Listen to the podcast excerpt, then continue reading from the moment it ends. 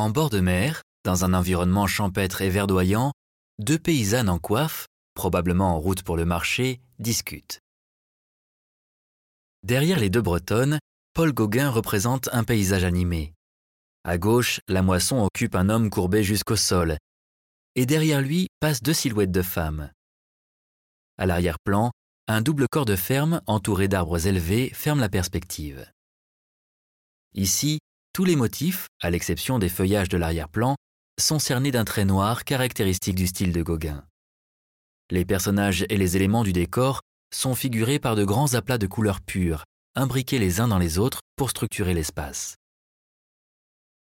De retour en Bretagne, entre deux séjours tahitiens, Gauguin a retrouvé le plaisir de sujets ruraux qu'il avait inspirés avant son départ à l'autre bout du monde. Dans cette toile datant de 1894, il a tiré parti d'un premier séjour en Polynésie. Ces personnages ont en effet acquis une dimension monumentale. Observez leur silhouette robuste, qui rappelle celle des Tahitiens. Leurs pieds et leurs mains sont massifs, leurs visages aux pommettes saillantes évoquent les habitants des îles. Cette Bretagne aux couleurs des tropiques traduisait la nostalgie du peintre pour la Polynésie. Voici d'ailleurs comment il confia son sentiment et ses projets à Monfred, son ami aventurier et écrivain.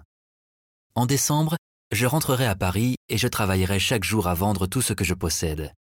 Une fois le capital en poche, je repars pour l'Océanie. Rien ne m'empêchera de partir, et ce sera pour toujours.